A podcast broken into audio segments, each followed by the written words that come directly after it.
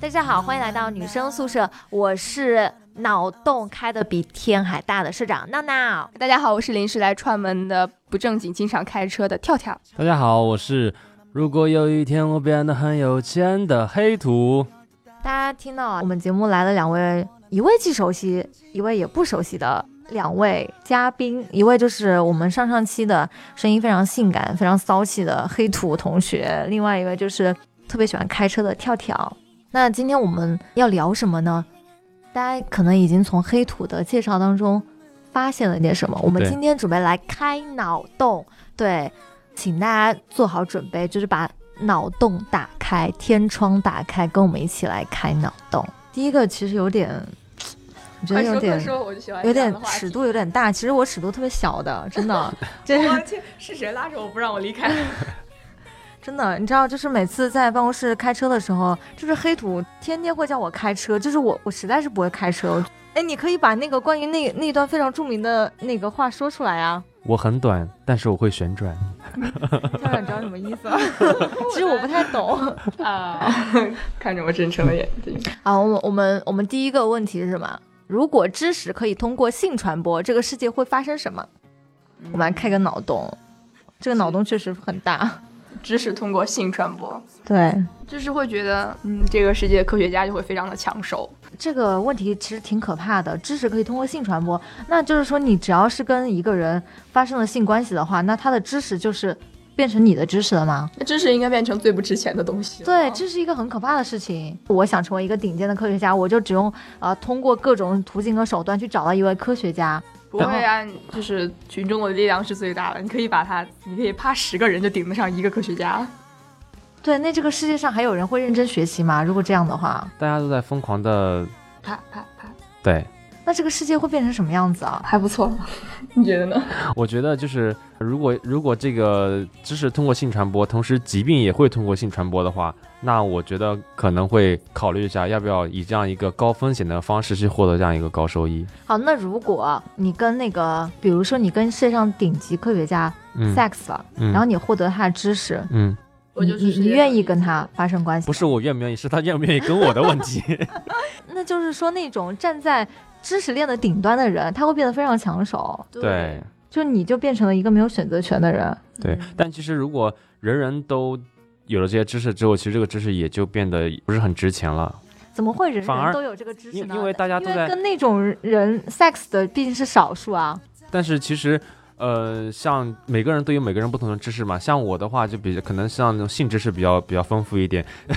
我一直都觉得性知识是要通过实践得来的，而不是理论。你不会开车，不爱开车。我还有一个很好奇的点，就是说，听说啊，男生的手小的话，size 也会比较小。真的是这样吗？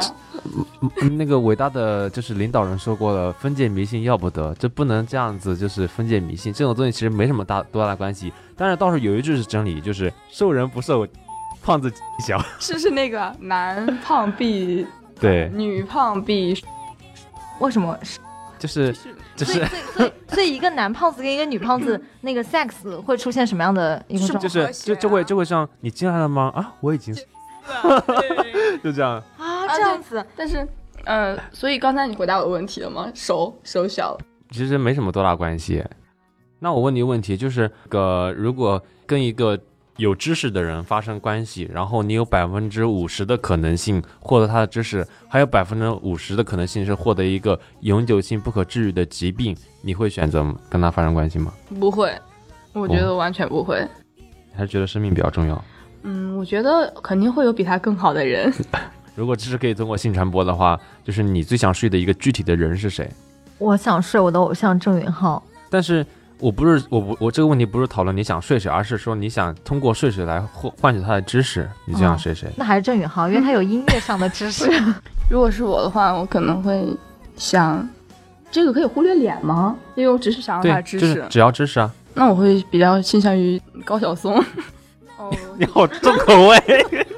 你怎么 你怎么戴身上戴着面具？戴个面具，我会戴一个马头，戴个马头？就是就是就会为被他的才情所折服啊，就是一定要关灯啊，然后把脸蒙住。但是高晓松的腿很好看啊。男生在上厕所的时候会下意识的去看旁边的男生吗？啊，对对对，我其实是你很好奇这个问题。对，我也很好奇。其实现在大家都比较注重隐私，不大会这样看。就以前会看小时候小时候会会互相看一下，当然小时候大家都不觉得这是一种非常让人难以启齿或者脸红的事情。现在的话就会觉得你看一下我，你不会要吧？就那种感觉。好，我我我言归正传，到第二个话题好好了，我我好了，我们下一个脑洞是什么？如果你被枪指着，要求完整的唱一首歌，否则你就会被枪杀。你会选择唱哪首歌？对，就哇，其这实是一个非常可怕的一个一个情景题。对，而且重要是它要完整的，你这歌唱一两句不行，你得完整的唱完它。你你能你能唱完整哪哪种歌？你你想，除了国歌以外，我 我我。在节目里唱过哎，我我我在想那一刻我会怎么样啊？我我可能应该唱不了歌吧，就是我应该会发抖，就一直不停的抖，说啊你不要杀我，你不要杀我，你不要杀我，就这样子。那你就很适合唱杨坤的歌啊，他一直在抖啊。那你唱不完整吧？我觉得我会选，我会我会想这首歌，就是一边哭边唱。两只老虎，两只老虎，可是如果这首歌可以唱完啊可。是那个时候，在那个当下的情景下，你想一下，你被人指，你被枪指着头，哎，嗯然后他说，指到我的头上然后他说，他说你你要唱一首歌，不然我就会把你杀掉，要完整的唱这首歌。但是你能不能保证你唱完之后他就不会把你杀掉呢？我就没有想到他一定不会，就是不会杀我的呀。那所以在这个情况下，你觉得是唱一首比较长一点的歌安全一点，还是唱一首比较短的歌安全？你这个就已经加，已经有点细思极恐了。我们我这个是从这个从这个活下来的角度来想，一定要唱一个很短，然后又能够唱完整的歌，就唱两只老虎。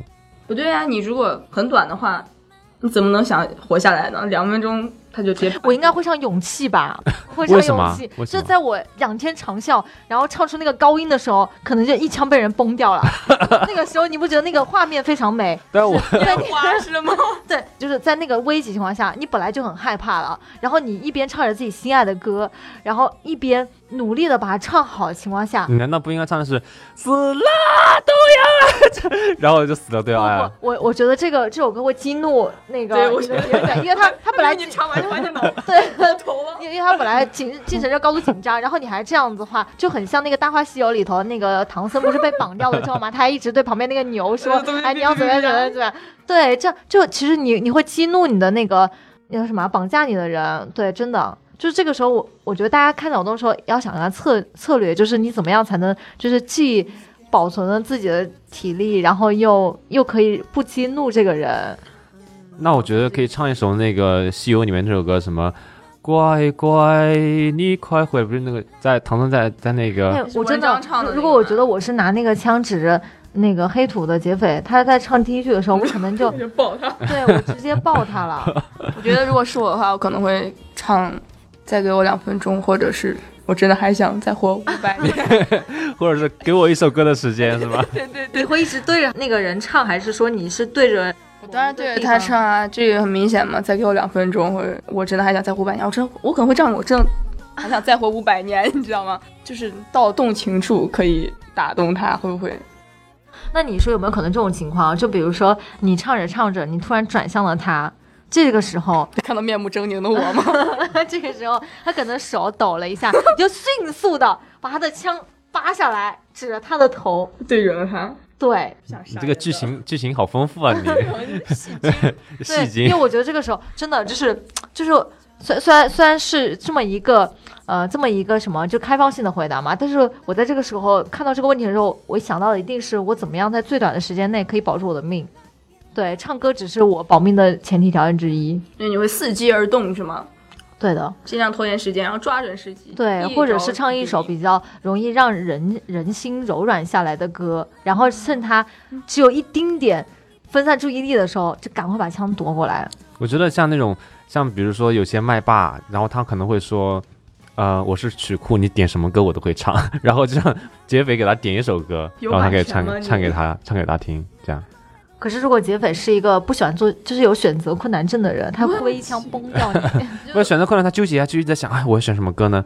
是选那个荷塘月色呢，还是选最炫民族风呢？他就会就会想啊，所以这时候你就迎来了这个逃脱的机会啊。就如果黑土遇到的是我的话，我是那个拿枪指着他的人的话，他不管说什么，我都会崩掉他。好，下一个问题，如果你突然得到两亿现金，接下来你会怎么样？就此时此刻，你突然得到两亿现金，接下来你会怎么办？我把它存到银行里，然后装作没有好不实没有啊！装，然后装装作没有得到两亿现金，这样就是过清贫的过一生。你好虚伪啊！你呢？我，嗯，如果有两亿现金的话，我可能会自己去买一个海岛，然后两亿块钱够吗？呃，够了，够了，够了，买够了呀万一万一是两亿日元呢？神经啊！你要不要继续聊下去？我觉得我会，我会去首先买一个海岛，而且还可以去注册成为一个国王，然后这种，哎，你懂吧？就是我知道，呃，很多国外已经有这样的事情啊，就是那种海岛上面买个买一个岛，然后自己成立一个国王，然后大家移民想去也可以啊，然后那种，呃，我很想过这种事，然后在那里面就设置自己的法律，做一个淫乱的国王。淫乱的国王。你要你想设置什么法律？你可以说一下最淫乱的法律。如果知识可以通过线播，你们的你们的愿望都好现实，就是又又有一点梦幻。那那黑土的呢？难道你是非常肮脏的吗？不是啊，我如果我现在得到两亿现金，我现在就不录这个节目了呀。然后我现在想过这个想对啊，我现在立马就出门，然后把我们公司买下来，然后然后两亿是买不了我们公司。然后呃，对，两亿确实买不了，我们工作市值还是很高，对吧？就是就是，如果如果黑土他此时得到两亿现金，他不录节目，我就会知道他得到两亿现金，我就此时就把他杀掉，对对对然后我就把现金，对我们俩就见面分了。哎对对对那活着走出这个录音棚，你们都是真新机构，其其实其实我们由此可以衍生出一个脑洞，就是如果你注定要到一个海岛上，而是个无人岛，然后你只能带一个东西，你会带什么？我去，你一辈子都出不来，你就只能在一个岛上鲁待一辈子。滨逊漂流记了，我会带你觉得带三个吧，带一个太少了不，行，只能带一个。神经啊！带一个 带一个太惨了先。说你只能带一个，那你先说你吧。我啊，对，我一定会带一个火种，火种，哇塞，真的好理性的可以生火自己钻木取火不会吗？对啊，不会，我没有劲。对，我一定会带火种，因为火才能保证我活下去。然后剩下的事再说吧，对吧？但是其实取火方式很多种哎，包括用，比如说你你用一个你用一个塑料袋把把那个因为没有塑料袋啊，对不对？塑料袋海岛上海岛海岛也被污染了，肯定有那些塑料袋飘过去的呀。我说的就是那种原始森林无人岛。那也也有，其实比如说有那个太阳有时候晒得特别热，就就会起火呀。我没有办法，就是保证它一定会有那些东西，所以我一定要带个最安全的东西。啊，对，在我身上，这也算是个心理测试，说明我是一个非常、嗯、理性非非常理性、非常可靠的人。嗯，谁说你可靠？但是你但是你会寂寞而死啊。对对对，所以说到这个，我就会，嗯，我就是特别怕寂寞的人，所以我如果去的话，我可能会带一条狗，就是带条狗，对带条狗我会老死的，你怎么办？就是十几年嘛，然后十几年，我如果还十几年没有人的话，我就和他一起死啊。就是你自己一个人在海岛上生活要十几年，但是有一个前提条件下，你死不了，我永生吗？那是对，你会永生。哇塞，那要永生的话，我就会带一个，能带一套吗？然后呢？我会带一套，就是就是什么设备，然后是就关于基因的，然后可以拿自己做实验啊。我以为他说要带一个套套，吓死我了！我说你，我有过这样的想法，但是这个它不太现实。我带一套跟谁用呢？对吧？不过那个时候我觉得说不定有对，以前有有过有过这样的题，就是说，如果你去一个岛上，全部都是什么有原始的，就是原始当地的那种族群，你会怎么办？那有很多人会带一个套套，为了保命。那我可以带带一架飞机吗？哎呦，能死你了！带一架飞机，然后我就可以飞来飞去啊，就飞出去啊 对啊，度假可以吗？可以啊，你随便带什么都可以啊。飞机也有没有电的时候吧？没有飞机没有飞燃气机，没有没有是燃油的哦，燃油的时候，啊那你怎么办？如果那一天来了，就是然后你正好在高空飞，它正好就没有油了，你怎么办？你要坠海，对，但是也死不了。还死不了，那我就海底两万里做一个游游行好了。我觉得那个时候可能会发生一个非常可怕的事吧。我觉得最实际的那种想法，我我如果说不那么科幻，最实际的想法，我觉得我会带一个人。带一个人，嗯，请问是男人还是女人？我不知道其实上一期节目里有有很多听众都说黑土声音非常好听，而且呃还有大量的人来问我说黑土是弯的还是直的。其实在这里我要跟大家解释一下，就黑土可以闭嘴，就是黑土其实是弯的，呃而且是那个 wonderful 的那种，然后你知道就是弯的非常彻彻底，所以呢就是呃欢迎嗯那种就是大家对呃对对那种非常骚气的那个那个。黑土感兴趣的，可以来撩他。对，非常骚气。你刚刚那段可以剪掉，我接下来说的这个把它放上去。不过我要说，就是我今天声音是这个样子，但其实我平常的声音是非常的撩人的。喜欢我的朋友们，快来撩我，我好寂寞。对，刚刚我我再说延续一下刚刚话题，就是我我们是女生宿舍，难道我们是我们是征婚广告吗我们？是 这样就是，其实今天跳跳出门之后，就直接可以跟黑土了，对不对？你们俩都是寂寞的男女 男女可是青年。它是弯的。不是啊？我是可直可弯。嗯，哦，我是像钢筋一样直的闹闹，所以大家不要聊我，谢谢。呃我想说，刚才那个话题我们讲，就是如果去海岛上面，你专门带一个什么？就是你们以前有没有看过一个故事，就是讲那个在监狱里面，然后对不同国家的人说，比如说对法国人，然后你嗯进监狱的话，呃十年你必须只能带一个东西，会带什么？然后那法国人会说我要一个女人，因为他们特别浪漫嘛，嗯，然后特别喜欢啪啪啪啪啪，然后呢，嗯。然后呢，如果是对犹太人的话，他会带一个手机，然后出来的时候其实已经就是富可敌国的那种，因为他们很会做生意嘛，很有头脑，一个手机就可以沟通内部和外部。然后还有的就是，忘了哪一个国家的人是特别爱抽烟，然后就给了他一堆烟，那一盒烟中。国呢？没有中国人，那我觉得如果是日本人，他会说我想带一个哆啦 A 梦。天呐，黑土你真的好有少女心啊！没有啊，哆啦 A 梦就有一个万能的口袋啊，你就可以在追里面做你想做的任何事情啊。好，闭嘴，下一个，下一个问题。下一个其实还蛮煽情的，这个话题我们之前的节目当中也有聊过啊，就是如果你可以给十年前的自己打一个一分钟的电话，你会说什么？嗯，十年前十年前自己我应该在上小学吧？你你十年前在干嘛？十年前啊，十年前我，嗯，我在上高中。哦，我想起来了，十年前我在上初中，我真的是在上初中。你要跟自己打一分钟的电话，如果有这个机会回到十年前，而但是他也不认识现在的你，他不知道你是谁，你要跟他嗯说什么？我会跟他说，我觉得现在临时想到，如果想到学校的话，我会跟他说，学校门口的东西多吃一点再走吧，回不要回家吃饭了，在学校门口多吃一点。因为我到现在都很想回学校门口去吃门口那些东西，不知道你有没有那种感觉，就是初中、高中或者大学门口的那个臭豆腐，啊，我不爱吃臭豆腐吧，就各种啊，什么就烧烤呀，然后那种就是你上晚自习之前，然后会去吃加一点餐的那种。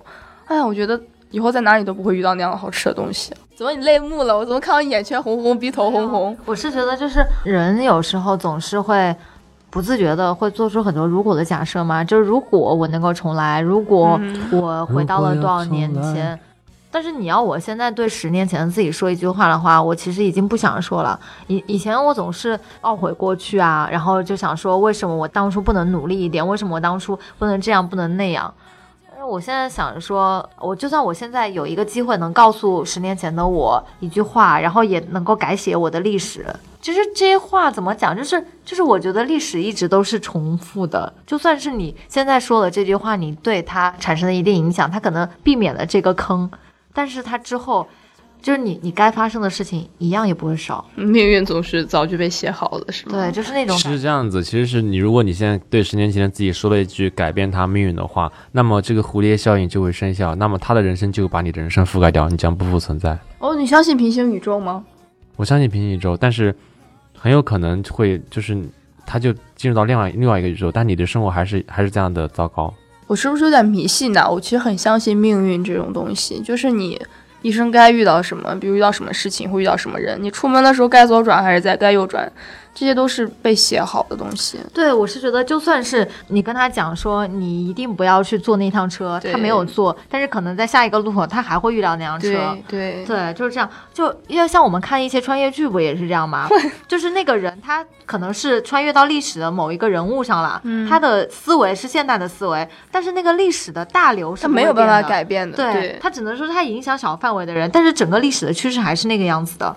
所以有时候会觉得，每次都做这种如果假设，会觉得其实蛮无力的。就特别是你为什么要做这个假设因为？其实真的是人如蝼蚁，真的，嗯，我觉得你过好当下，然后，嗯，如果你回去有一分钟跟他打回电话，你就跟他说，好好过，不要老是想着后悔或者如果。我觉得，我觉得我可我可能会跟他说，就是让他给他一个发财的机会。你 会抄一下经典的哎不？你会专门写。可是你在那，比如说你要告诉他一个当天的那个，但你这样想啊，我们的前提是他是不认识现在的你，那你说你只有一分钟时间跟他讲话，那他这串数字。那他凭什么会相信你说的话是真的，对不对？不，如果有人给我打电话让我去真的说，我真的会去试，费不了多少钱，成本很低啊、而且二零一七年那个时候是我们那那个时候我特别喜欢玩 QQ 宠物，我就跟他说赶快去买腾讯的股票。如果是有机会，嗯，跟一个陌生人打十年前电话的话，嗯，我特别想，还是会给他一个发财的机会，然后让他在多若干年以后找到我，把把财富分我一半。我我我我我倒是特别想，就是翻开翻开那种，嗯，就是比如说谁的呃爸爸妈妈可能会在那一年去世的那种人的那个名册，然后可是有一个然后告诉悖论，你在那一分钟，你怎么去找到那个东西？呃，我会提前找好，然后呢然后就然后你就编吧，你继续没有编吧，你，我的我的意思是说，就是你这个戏精，就是如果真的有这么一个可以就是改变那么一点点的一个、嗯一个机会的话，真的是我我就很想。就是让那些可能还在外面漂泊的一些人，就是跟他讲说，你一定要回家去看看你爸妈或者是你的亲人，因为可能他第二年或者是什么时候，就是他很快就不在了。对我我是我是想就是减少这样的遗憾，这是双鱼座啊，超温情的。也没有，是最近呃，我我一个好朋友，他的爸爸去世了，对，然后其实也不也不能说走的突然吧，只是没想到会这么快。特别是那个 Coco 嘛，它上映了之后，它讲的也是嗯关于亲人跟死亡的事嘛。我们上一期节目也有讲到，所以就会越发的觉得有什么比得上家人呢？就是你在外面奋斗这么久，然后你寻找自我，疲惫呀、然后各种不幸啊什么的，或者就是哪怕你很开心，但是最终我我觉得什么都比不上家人来的重要。嗯，对，那其实跟这个问题类似的还有一个问题，就比如说你现在回到高中，然后还有四分钟就要打上课铃了，然后你现在遇到了高中时候的自己，你会对对对自己说一句什么话？还是好好学习吧，真的。你这不是废话吗？你要说好好学习，那 who gives a shit？没有，我说的好好学习是是真的去用心的学习，就是不是不是那种很表面的学习，而是就是说一定要让我明白学习的重要性，就是把我该补的课都补好，因为之前数学真的很差。可是我真的我一直都很好好学习啊，而且我也是好学生啊，怎么办？我觉得就是你难道不想就是告诉他一些就是怎么说呢建议，就是说你跟你们班上某某某处的好一点，他未来会成为什么什么什么样的人？你对对这种哎，我真的不会，因为我总觉得友谊这种东西吧，真的强求不来。我跟你讲，你就三观特别正，你知道吗？对就如果如果是我，我就会跟他说，不如早恋，真的不如早恋。就是你会发现很多东西其实真的很美好，高中的时候，但是呢，不要上床。嗯，我是这样想。之前有想过说高中如果谈恋爱会怎么样，但是我现在已经想高中就没有谈恋爱，我现在已经想明白，了，就是我觉得我那时候高中没有谈恋爱是对的，是吗？嗯，为什么？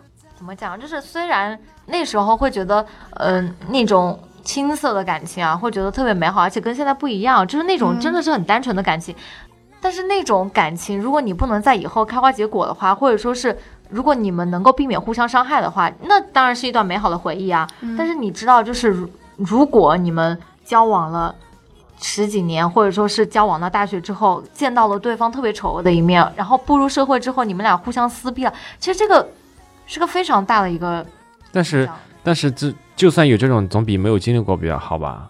就是我也觉得，而且我身边其实有很多正向的例子呀，那些走到最后的，好多都是什么初中同学、呃高中同学，就是那种在我工作 第一年，他们已经开始结婚生子，啊，就是超级幸福早恋谈了很多年，对，真。的是早恋。然后还有那种很牛逼的，我们班当年的状元，然后还有他们人大的一个人大的一个清华的已经结婚了，哦对啊，你目不能瞪口呆。你你不能就是害怕这个果子烂掉就不让它结果吧你？不能一开始给他下到否定的定论啊，你要用一种发展的目光去看待他。因为对我那个时候高中就是经常暧昧，所以对我来说谈恋爱无所谓。暧昧刚才说完你三观正。刚才还说完你三观正，哎，反正我觉得现在看这种脑洞大开的问题啊，如果你是呃几年前问我，因为其实每一年我们几个朋友之间都会去讨论这些如果的问题。嗯。如果你早几年问我，或者是在我没有步入社会的时候问我，嗯。我可能会跟你想很多很多答案，然后开很多很多脑洞，然后认真的回答每一个问题，因为我那时候真的是觉得，你现在也很认真，你知道吗？哎，我现在是很认真，但是我现在是是另外一种自己，就会觉得比以前理性很多，就不会是说呃真的会那样，而是在想过很多之后，会觉得说我不要去改，你给我个机会去改，我也不会改，因为我觉得没有办法去改。你就放松了，你知道吗？人生就是这个样子，生活真的是很艰辛。哦，你知道多大的苦吗？我是真的觉得是在进入成年社会之后，就是你走的每一步都有可能会带来一些不好的结果。蝴蝶效应是吗？就是感觉你自己一个人在外面独闯的时候，真的蝴蝶效应真的还挺明显的。对，而且而且你真的会觉得这个社会上，即使你爸妈在你身后，但你总是孤单一人。不管谁在你身边，你总是会觉得什么东西都要自己去扛。人生终究是一个人的人生，不管你身边有多少人，他们只是说会去安慰你，或者是会给你慰藉，但是你你该走的路，你该做的决定，没有人能够替你的，你只能自己去走下去。所以就是就是成人社会非常残酷的一刻，你一定要就是。他会逼着你迅速的长大，你让我好害怕，你知道吗？我还是一个孩子，不我也是是真的是真的，我是也是这样觉得。但是我以前真的就是，不是有句话说很清楚吗？就当你很当你觉得一切都很轻松的时候，其实有人在帮你扛着，那其可能就是你的爸妈。然后我一个人出来了以后，我会觉得，就是以前在家，然后我会比如说有什么事情，我会啊直接跟他们说，然后或者是比如我生病了，他们直接看到直接就去帮你。但是自己一个人在外面的时候，不会照顾自己，然后你想跟他们打个电话，但是你可能快拨通的时候，你就会赶紧挂掉。然后因为我突然间想到，呃，他们肯定会特别担心，嗯。因为听到你的声音是这个样子，然后我就会挂掉，然后索性就等好了以后再打，这样，这是一种成长吧，真的。但是其实像你说很残酷，我就是我这性格可能就是这样子嘛，就是觉得会有一点有那一瞬间，就是你在经历的时候会觉得很累，但过后我就不会再去想它，所以时常保持一个放松的心态啊。感觉你心事好重啊，闹闹，这样容易老，你知道吗？啊，我因为我以前是属于那种真的是特别大大咧咧，然后嗯特别随性，我我以后不要变成你这样，感觉好痛苦。就就就非常随性那种，就是就是不会想太多，呃，结果那种，嗯所以就是，呃，就是比较是你想到什么就会去做什么那种。嗯但是后来发现，其实很多事情你不去把那个结果想的特别透彻的话，你你会无意中伤到很多人。对，就是你是会做最好的打算和最坏的打算吗？嗯，也不是最好的打算，就是你做什么事情要细想一下，细想一下嗯它可能带来的种种后果，再去做这个事情，而不是说一股脑的就先去把它做了。哎，我觉得我我就是你说的那种人，我我们俩这说了这么多，黑土还没有说自己答案呢。就黑土是一个非常怎么讲，就是非常非常 爱蠢蠢欲动对非常爱钱的人。没有，其实我因为我觉得钱真的很重要，对，钱真的很重要。但是不是有句话吗？就是什么钱不是万能的，但没有钱是万不不能的对，这对是我们政治书上的一句话。对，而且还有一句出自第几还章？还有一句一句非常经典的话，就是说能用钱解决的问题都不是问题，所以这个世界上其实没什么问题，就是没有钱。所以我觉得就是一个我的一种选择是告诉他跟哪个同学处的好一点，但其实也没也没也没有用，因为怎么呢？我们那个小县城穷乡僻壤的，你知道吗？也没谁未来会发达，目前来看，对吧不？要这样想啊！你像那些马云啊，不是那些马云啊，你像现在的那些首富，都不是说是从特别大的城市出来，你没有听过吗？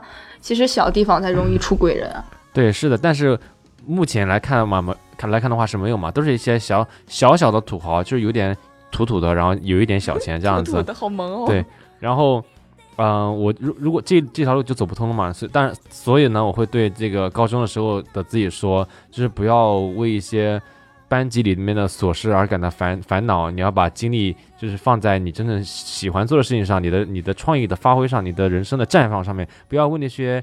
烂人，或者说那些那些很奇怪的，就是整天就是为这些同同学之间的人际关系而感到忧愁。就是看来其实他也是一个很有故事的对人。对对，我感觉他的时候过高中一定很辛有苦有可能是被各种欺负对。你高中是被欺负了吗？就是那种被班上同学欺负的那种吗？嗯，高中的时候抢钱的吗？不是不是对象吗？不是，呃，不算欺凌对象嘛。高中的时候跟大家互相撕逼这样子。哇塞！对哦，这样，对，那那看来，呃，黑土这些年柔和了不少，就整个人的那个犀利的锋我我已我已经我已经没有了棱角，我现在是一个圆滚滚的，你是身形也圆滚滚，对，圆滚滚。手也圆滚滚。所以就是有时候会觉得说，这个社会把一个人的棱角磨去了，到底是好还是不好？嗯，不，我觉得不好。尤其像我现在，我感觉我的棱角还没有被磨去，我是不是有点晚熟啊？但是，哎，我刚才想到一个是什么啊？就是如果我回到高中，不是我回到高中，就是有四分钟跟他说，我会跟他说，你在高中的很多想法或者很多创意，你一定要记下来，不要想着自己记性好，我一定会去实现或者是什么的，而是你有些好的想法或者 idea，你一定要记下来，因为，因为我觉得这些到了最后会是最值、最珍贵也是最值钱的东西，因为我到现在也是这样觉得。我高中的时候特别喜欢写日记，哦，我我真的我很懒的，我不爱写日记。我喜欢写日记，喜欢记录我的生活，经常记录你被凌霸的生活，对霸凌的生活对。记录我的就是悲惨的生活，就是就是每天在日记里面骂这个人骂那个人，这个这个人很很不要脸，怎么怎么怎么样。哎，那我觉得他的那个日记本翻开之后，肯定是一股那个怨气不来，而且而且就是那个黑烟，然后如果说每个人的日记本都是一个恶灵的话，那他的恶灵肯定是最凶的。不，我告诉你，我要给你读一下我当时的日记本，我真的 上次正好截，不我就要给你读，我这样正好正好截了一好吧，大大家来一起来听听黑土的高中时候的日记是多么的非主流。二零一零年的冬天是奇怪的，莫名其妙的升温降温，在所有人频繁增减衣物的时候，我却依旧只穿这么多。冬天是个让人颓废的季节，请问你穿了多少？一直穿的很多，就不管升温降温，我就一直穿的非常多。然后后面还有，我觉得我当时写日记写的特别的郭敬明那个风，你知道吗？悲伤逆流成河。对，就那种风格，什么，嗯，别人说我是颓废的，爬五层楼都会要死不活，但他们不知道，当我还是高一的高一的学生的时候，我多么喜欢五楼。那个时候，我总是趁吃饭的时间爬到最顶层，装作一个高二或高三的学生，看着匍匐在天天边的彩色云朵，构想一些不存在的人与事。但如今的路显得特别长，往往路太长，时间又太短。日复一日的学习，如同车轮碾过我的身体，轰轰作响，却毫无反抗。我觉得就是就是当时那种就是郭敬明郭那种敬明呃无病呻吟的那种感觉，对是为赋新词强说愁。对对就是就是本来就没有什么，非要把那点屁大点那个破事儿 说的放大说的无限放大的跟那个天要塌下来一样。但是其实其实有的时候这就是那股少年的忧愁，你知道吗？就是专属于少年的忧愁。其实他不是说有有的时候有一点是为赋新词强说愁，但有的时候真的就是那种属于少年的忧愁，就是少年很敏感，心特别敏感，就是黑土现在你伤春悲秋，你知道吗？我现在不敏感，我现在已经是心如磐石。我现在不敏感了，为什么我觉得你这种敏感感觉 gay 里 gay 气的呢？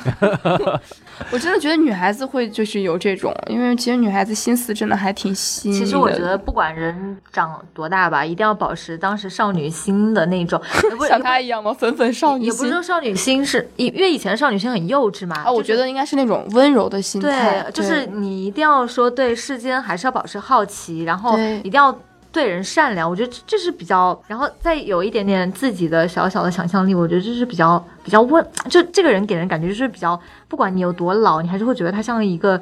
就是像一个少女那样，就那个我们就俞飞鸿，她不就是那种啊，感觉吗对对对对，她真的就是那种就是越老越有味道那种对，感觉，而且那个味道，你不是觉得说她是被岁月摧残出来的对对对那个味道，而是就是你会嗯觉得她只是一个长大了的小女孩而已，就是那种感觉。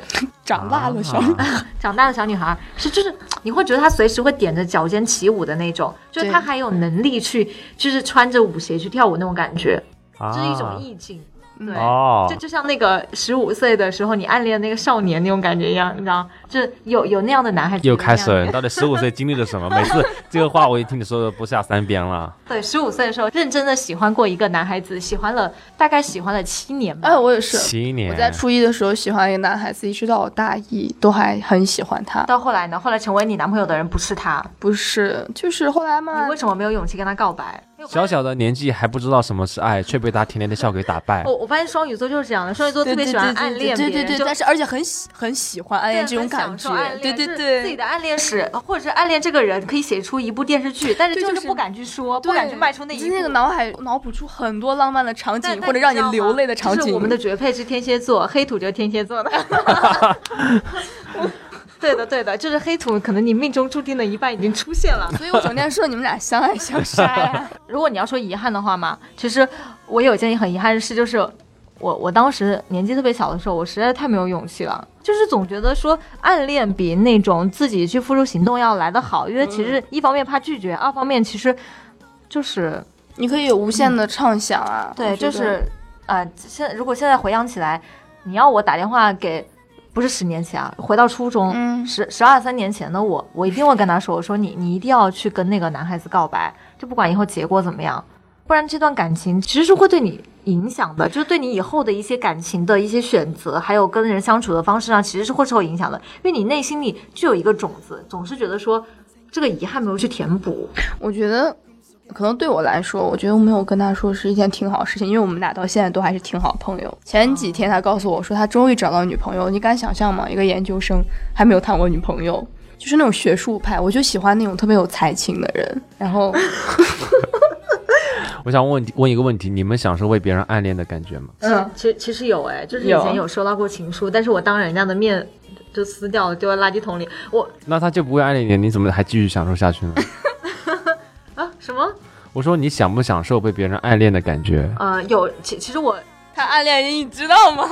其实有，其实其实我是知道的。双鱼座嗯其实、对对对其实很敏感就是就是不管那个人隐藏的再怎么好，那个男孩子，你你总是会知道那个人对你是跟别人不一样的。对，对，然后我那个时候呢，我我其实知道有些男孩子其实是喜欢我，些男孩有些 就喜欢我。我那时候也挺调皮的嘛，就是读初中、高中就会故意经常多跟他接触，就会去撩人家，对就那么小就会撩人家。会就是会去逗他，但是我不会让他看出来，我知道他喜欢我，就这个样子。对对对，是双鱼座真的是这样子。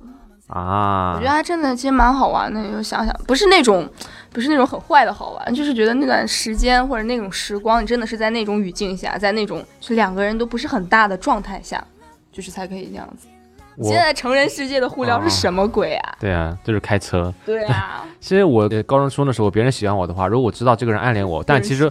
但有有有，但但我我想我想问一个特别特别难的问题，就是可能所有的男生都有这个困惑，嗯男生不是都很迟钝吗？嗯，那他们是怎么知道女孩子暗恋自己的因为他写情书了呀啊？那就是明恋了啊，有有一些也没有写情，有一些就表现的很明显。然后当我知道如果有一个人喜欢我，但是我并不喜欢他的话，我就会跟他绝交。那请问，那那请问，就是别人怎么样的表现让你会觉得他暗恋你？他就比如说我在上课，老师喊我回答问题，我没有回答出来，他就会在底下发脾气。发脾气，对他就会他就对老师发脾气，你知道扔笔，然后然后那个然后晚晚上的时候就就是就全班人都他这个暗恋表现太明显，很多人都知道。然后比如说他伤心的时候，然后人家就说，哎，他伤心，你赶快去安慰一下他。我说关我屁事啊！我操，好凶呐！你不觉得你很遗憾吗？就是或者是你有没有后悔过？你不觉得你伤了一个特别喜欢你的女孩子的心吗？对，后来他弯了，我觉得可能是我 我的原因因。为你吗？真的是因为你吗？你有没有想过，就是这个女孩子有一天可能在听这个节目？你相信不会不会停的。如果给你一次机会，让你有机会去纠正你当年的那个特别冷漠的那种行为，你会去纠正吗？其实我觉得我不会，你知道为什么我我为什么我不会吗？因为虽然说我孤立了他，我绝交了他，我不再跟他说话，不再跟他有任何接触，但其实我心里特别爽，就是那种就哎，是那种你这就是自私的那种。如果就是是我，我就会觉得就是互不耽搁，真的是互不耽搁。就是我会觉得就是他，因为我越是这样，他越会暗恋我，你知道吗？就是那那是有多贱啊，那个人！你什么意思？真的是是这样子就是欲迎还拒。对，其实也不算啊，就是我当我是觉得自表清高，你知道吗？就是我我就是先自己画个圈，证明我是一个是一个清高的人，但其实我心里不是这么想的，我其实心里想的是快，来撩我，快来对撩我！我心我心里是希望他越来越喜欢我，然后你又不会跟他在一起，对，但是我也不会跟他在一起你知，道吗？就是渣男从从小就是这样养成的，就所有所有渣男在小时候都是像你这样想的，你知道吗？长大才会伤害那么多女孩，没有没有。男生女生都一样啊。没有其实我觉得我我孤立他之后还好吧，你还孤立人家，也没有孤立他，就是不再理他之后还好，然后后来就是好，因为好几个女生喜欢我嘛，当时比较万人迷，哎呦，哎呦，哎当时是万人迷，对，但是当时你现在被人被人欺负了，人家为什么没有，喜欢你？那是初中的时候，初中的时候是万人迷，对，然后就被欺负。啊没 报应，这是报应，然后就是。初中的时候万人迷，然后然后好多人喜欢我，然后最后我选了一个我喜欢的一个人，就是发生了一段就是小小的爱恋的一些一些事情。然后当时其他几个就我不想不再理他们的那几个女生，就就联合起来就跟我说你不要跟他谈恋爱，或者说他们就会说，嗯、就是说他就是并并不是真的喜欢你，他只是为了骗你，或者说为了就是为了就是证明自己，所以才跟你在一起。但是我当时被爱情里冲昏了头脑，你知道吗？我觉得就是这应该是真爱，然后截止到最后结果，唉，被他们说中了。我们都不说话的，就静静的看你装对，就是怎么讲，就有句话说的特别对，就是你在感情上欠别人的债，对对一定会有人加倍的还回来的。我这这就是这是回到了。就是感情就是这样的因果循环，所以就是希望黑土以后不要再呃再伤女孩子了。以后伤男孩子是吧？不是你说到这个，我就想到一件事情啊，就是以前我就看过一个小故事，我总总喜欢看这种小故事，就是讲那个呃，古时候嘛，有一个书生和一个富人家的小姐，然后相爱了，然后书生呢要去赶考，然后就说我回来娶你，然后回来了以后呢，发现呃这个这个女孩子已经嫁人了，他就很难受，然后一病不起。你有没有听过？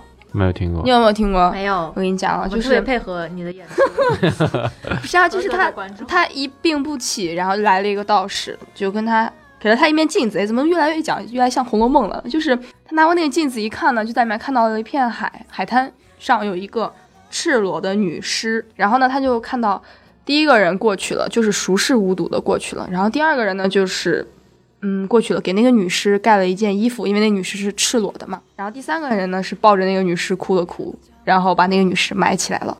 然后呢，这个道士跟他说：“你知道吗？这个就是赤裸的女尸，就是这个富人家小姐的上一世，她是那个第一个过去的人，其实就相当于这个小姐在这人世间这一这这一辈子经历的所有所有所有的人，就是那种没有任何关系。然后第二个人呢，其实就是你，你是他跟你相恋一场，是因为给你报了一件。”呃，报你的恩，就是因为你给他盖了一件衣服。那她嫁给的那个人呢，其实就是把他埋了的那个人。然后他就幡然领悟，你知道吗？幡然醒悟，然后就会去去找新的，是真的是自己的人。其实就是说明他不够爱那个。我我就是陷陷入了那个命运早就被注定好的那个前提里面，所以我我就是我好好信命运啊！